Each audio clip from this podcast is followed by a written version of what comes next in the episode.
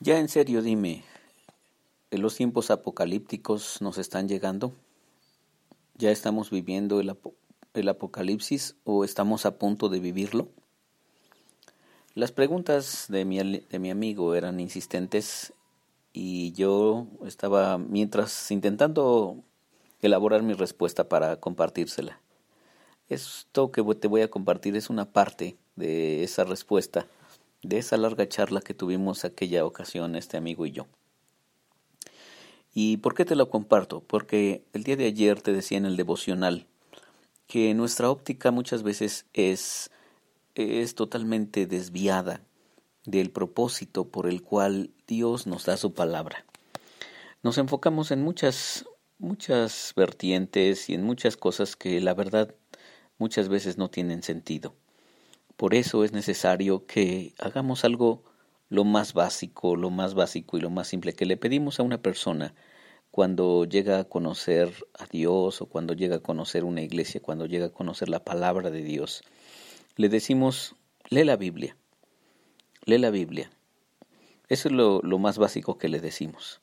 Y eso es lo que tenemos que hacer, leer la palabra de Dios y encontrar allí un mensaje para nosotros, porque justamente la palabra de Dios está escrita para que nosotros encontremos lo que Dios quiere decirnos y lo que a Él le parece importante. Te decía que Juan Stam, un teólogo latinoamericano, escribió, escribió esta grande obra, eh, esta grande obra en relación con Apocalipsis, pero uno de sus, de sus frases que menciona allí fue que si el el libro de Apocalipsis tiene un énfasis bestiacéntrico o cristocéntrico. Y es que podemos leer el Apocalipsis centrando toda nuestra atención en la bestia y volvernos bestiacéntricos. O podemos o podemos encontrar el profundo y verdadero sentido que Dios creo que quiere dejarnos allí. Creo que el mensaje que Él nos quiere compartir es mucho más, más importante que una bestia y quiere compartirnos de Él mismo y de Jesucristo.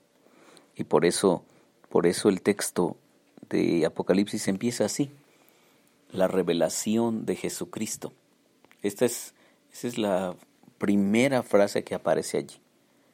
No dice que es la revelación del futuro, no dice que es la revelación de la bestia, no dice que es la revelación sobre quién es Babilonia y si Babilonia es Roma.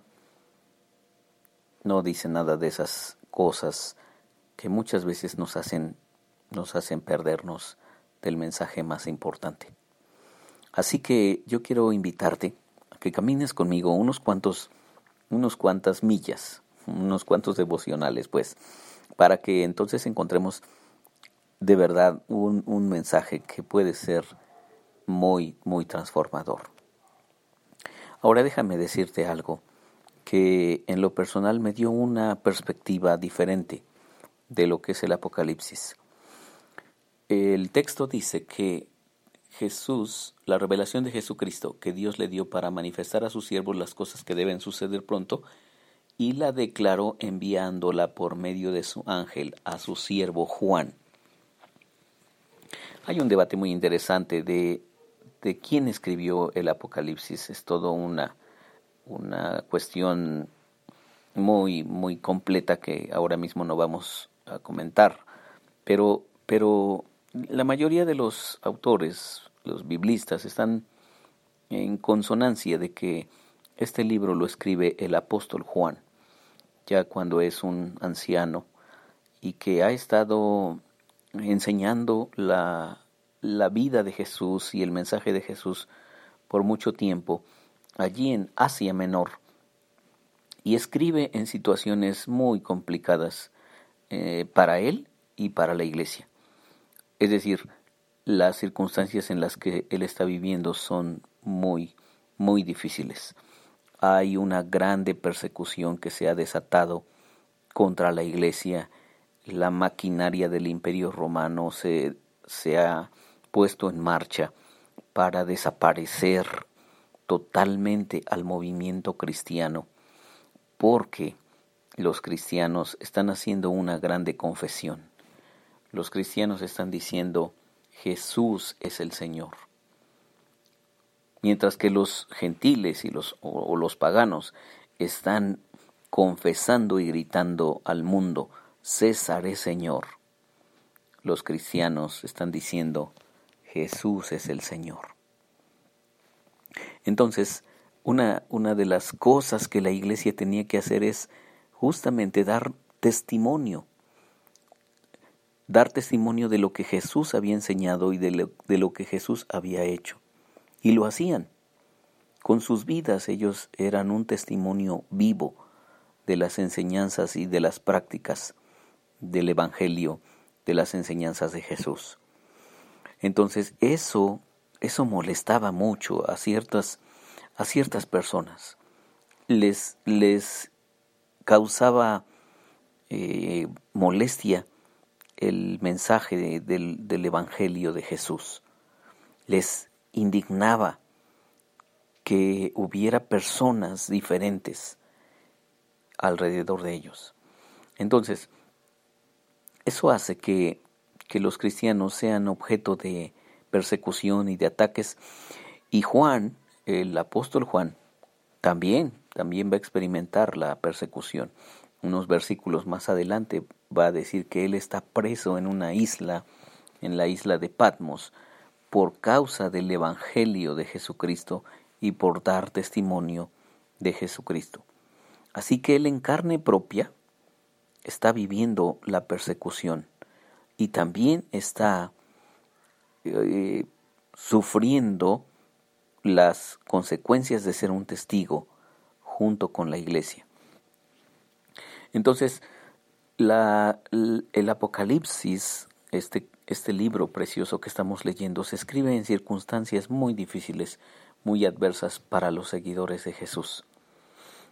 Se escribe en aislamiento, como ahora mismo tenemos que estar. Pero nosotros no por, por estar perseguidos. Nosotros estamos en casa, tenemos comida, estamos algunos eh, con, con, muchas cosas que hacer, otros sin tanto que hacer, pero, pero estamos bien en, en general ahora mismo. Entonces, en eso nos parecemos un poco, en el aislamiento. Pero ellos tenían, además del aislamiento, tenían muchos enemigos que querían acabar con sus vidas. Cuando los cristianos empezaron a ser más y más amenazados, más y más torturados, más y más perseguidos, entonces su ánimo, su alegría, su entusiasmo se vinieron a menos. Y Juan, Juan escribe esta carta preciosa del Apocalipsis, que es una colección de cartas, pero es una carta así en, en general, con un solo propósito, eh, enfocado en algo específico. ¿Sabes qué es el propósito? Muchos hemos agarrado el Apocalipsis para, para atemorizarnos y para atemorizar a otras personas. El propósito de Juan no es meterle miedo a las personas. El propósito de Juan es dar ánimo, presentar a Jesucristo como el vencedor de la adversidad, porque Jesucristo, el Señor Jesús, también pasó por persecución, también pasó por torturas, también pasó por escarnios, también pasó por agresiones y también pasó, sobre todo, pasó por la muerte. Cuando nuestro Señor Jesús está experimentando la muerte, está, está crucificado allí en, el Calvario, en ese monte que se llamó así, el Calvario, y está haciendo un espectáculo para toda la gente la gente pasaba y se burlaba de él. Has leído eso. Pero, pero para Dios, ese, ese sacrificio de Jesús no es, no es un fracaso. Para Dios, la cruz de Jesús fue lo más extraordinario que haya podido pasarle este mundo. El perdón, la llegada del perdón de Dios por medio de Jesús a cada uno de nosotros. Entonces, tomando como referencia eso, Juan dice, si nuestro Señor Jesús fue crucificado, nosotros podremos seguir su mismo camino de sufrimiento, su mismo camino de rechazo. ¿Por qué? Porque después de ser crucificado, Jesús fue resucitado. Él venció lo más grande, el, enemigo más grande que tiene la humanidad, que es la muerte. Así es que, si lo pudiéramos poner en, en pocas palabras, si tú estás sufriendo persecución, eso lo, lo, lo podría decir Juan, si tú estás sufriendo persecución y hay tortura, Jesús pasó por eso antes que nosotros.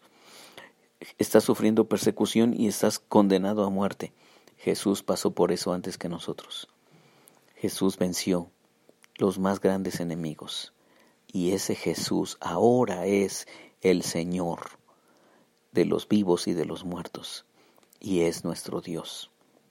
Así que sigamos adelante, sigamos adelante confiando en Jesús. En esta crisis que ahora vivimos, sigamos adelante. Tendemos también nosotros a, desmotivarnos, a perder la alegría, tendemos a llenarnos de miedo. Sí, es, es parte de lo que nos está pasando, pero, pero sigamos adelante porque Jesús venció el miedo, venció las crisis, venció el fracaso. ¿Oras conmigo?